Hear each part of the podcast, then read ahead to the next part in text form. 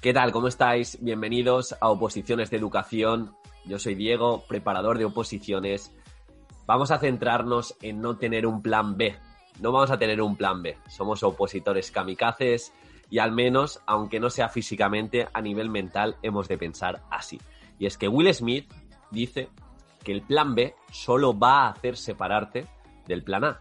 Es decir, te va a quitar foco y energía de cara a tu plan principal.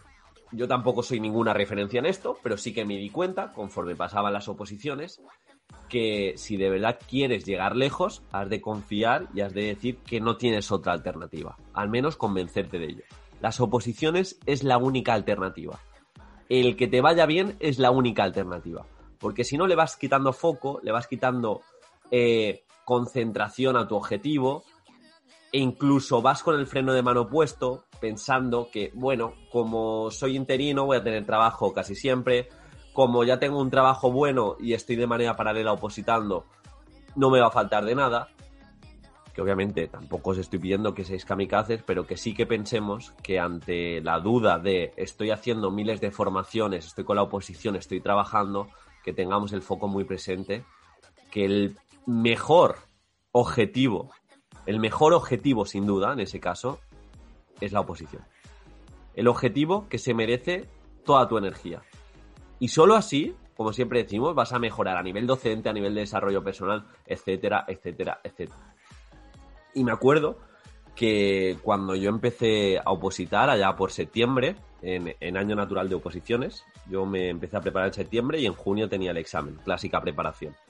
Eh, yo estaba bastante mal. O sea, en el banco me acuerdo que tenía 300, 400 euros y justo ese mes voy y me independizo, el kamikaze.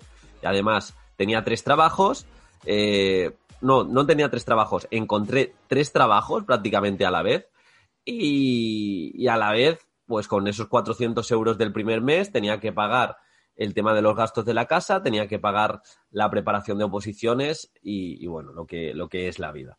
Así que sí que es cierto que los primeros meses le quitaba hierro al asunto de las oposiciones porque decía, mira, ahora tengo tres trabajos, incluso estoy ganando dinero, eh, no pasa nada. Pero fue cuando, cuando empezaron a avanzar los meses que me di cuenta que la oposición era factible. Yo realmente venía de, de estudiar tampoco una carrera muy complicada, ciencias del deporte, eh, pero sí que había como dos asignaturas que me habían rascado la herida, que eran anatomía y fisiología. Me acuerdo que anatomía tenía como 70 o 80 temas, era un manual bastante grueso y, me fueron, o sea, me fue muy bien, como en las dos o tres asignaturas mmm, más complejas o, o, donde la gente más suspendía, que era anatomía, fisiología y biomecánica.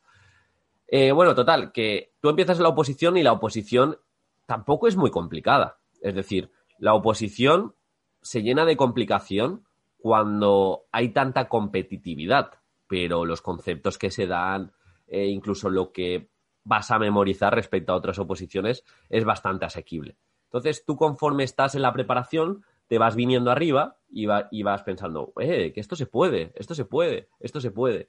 Y así me pasó, así me pasó que cuando quedaban tres meses, cuando quedaban tres meses, yo lo vi claro y, me desactivé porque también empecé a trabajar, trabajé un mes de, docente en Cataluña y, y, yo a la vuelta, cuando me acabó ese, ese mes de sustitución, yo me desactivé y dije, bueno, pues ahora no hay otra. Oposiciones u oposiciones. De hecho, me, me propusieron volver a los gimnasios, volver a la universidad. Yo estaba de entrenador en la universidad súper, súper bien, entrenando a catedráticos, entrenamiento funcional, crossfit, etcétera y yo estaba ahí muy cómodo, pero ahí yo ya tenía la mente y ya tenía el foco absoluto de no hay plan B. O sea, mi plan principal son las oposiciones y si no son las oposiciones son la docencia. Pero de momento yo no voy a trabajar para ganar dinero, ya, ya hice un pequeño colchón. Yo ahora mi trabajo es la oposición. Luego ya hay tiempo que pivotar. Obviamente aquí hay que, que ajustar y, y habrá situaciones de todo tipo.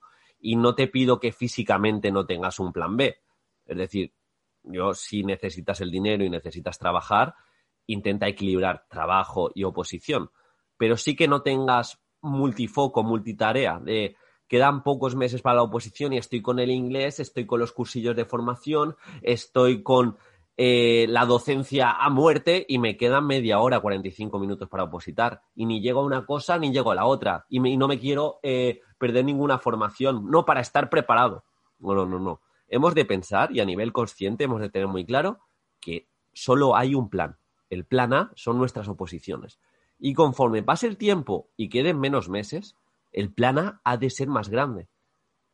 Y no nos tenemos que hablar ni que pensar. No es que yo no pasa nada si suspendo, no pasa nada si suspendo, porque es un lenguaje perdedor. Es un lenguaje perdedor y no por el lenguaje propio, y no te estoy llamando perdedor y perdedora si te hablas así, porque todo el mundo nos hemos hablado así, sino porque te frena la acción, te frena a decir voy a muerte con las oposiciones. Si quedan dos meses y me tengo que quitar tiempo de lo que sea, de alguna formación, pues te toca quitarte tiempo de una formación, no puedes estar a todo, ya, ya, ya te tienes que centrar en las oposiciones, tienes que ser congruente. ¿De verdad has dicho tantas veces que vas a opositar y vas a por la plaza?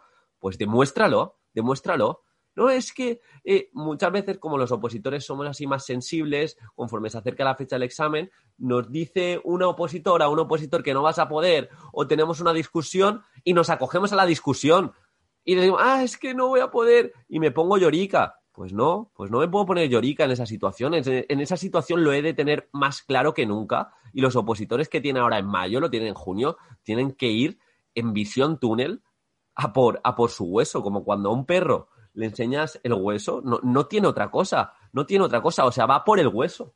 Ya puede tener por el camino, eh, no sé, un pastel, lo que sea, los estímulos, un juguete, que si ve el hueso, va por el hueso y las oposiciones han de ser vuestro hueso. Y sí, obviamente, luego vais a ser interinos, luego eh, vais a seguir, no sé, conciliando eh, la vida bien a nivel social, a nivel emocional, pero llega un momento, llega un momento que tienes que ser un robot, tienes que ser y ajustar y hacer lo que te toque hacer.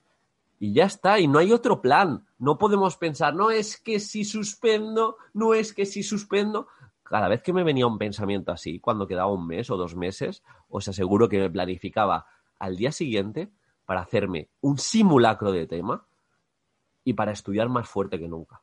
Para estudiar más fuerte que nunca. Y ya está, y tienes que entrar en ese modo obsesivo que mucha gente dice, no, hay que conciliar la oposición. Sí, hay que conciliarla, pero llega un momento que el compromiso es tan grande, el compromiso ha de ser tan grande contigo mismo, que, es la oposición o la oposición. Y lo que siempre digo, que llegue la fecha y estés tremendamente preparado. Que pase la fecha y que no tengas el remordimiento de que por mí no quede. Y que no empieces a planificar tus próximas oposiciones hasta que no acaben estas.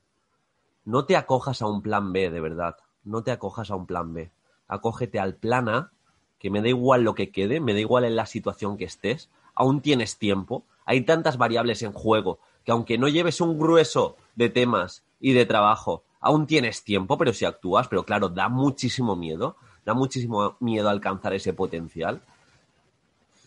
Te toca, te toca estar ahí y confiar en el único plan que hay, en el único plan, pero sustentado obviamente desde la acción, desde la acción. Y, y, nada, quería que os llevaseis esta idea clara del podcast que está muy bien que tengáis vuestra interinidad, vuestros trabajos alternativos, vuestros proyectos, pero os tenéis que autoconvencer que es vuestro año y tenéis que actuar en consonancia, como si os jugaseis algo mucho más fuerte en las oposiciones que lo que de, que lo que de verdad os estáis jugando. Hoy en día, vamos a ser francos, si estás escuchando este podcast, vas a tener muchas facilidades. Si no te sacan las oposiciones, no pasa nada pero como tú te hables como un perdedor, como tú te hables como una persona que es que no pasa nada, tengo un plan B, tengo un plan C, incluso tengo un plan D, toda tu vida vas a estar así. Y me da igual la edad que tengas, pero entre 5, 10, 15, 20 años vas a seguir el mismo camino. Tienes que hacer cosas distintas y todo empieza desde aquí, desde la cabeza, es decir, solo hay un plan y ese plan hasta donde llegue y cuando acabe ya nos iremos a los planes hipotéticos. Pero convéncete y autoconvéncete que la visualización no es simplemente, no, me veo con la plaza. La visualización es, no me queda otra, no me queda otra. no me queda otra que rendir como un caimán, que rendir como un oso panda cuando va por el bambú. ya diciendo metáforas muy, muy extrañas, los símiles. ¿Qué estás diciendo, Diego? De verdad, no hay otra cosa que la oposición. Y sí, hemos hablado mucho, no podemos conciliarlo, podemos llevar un equilibrio, son fundamental los descansos, pero lo que no es fundamental y lo que es tremendamente, eh, digamos, poco eficiente es el pensar que tengo un plan B. Tampoco pasa nada si suspendo, me han llegado a decir los opositores. ¿Vale? Si estás en niveles de estrés que no puedes más, te puedes autoconvencer así. Pero si eres un opositor, que esto está muy de moda, con mentalidad de tiburón, te toca pensar y actuar como si no hubiera otro plan.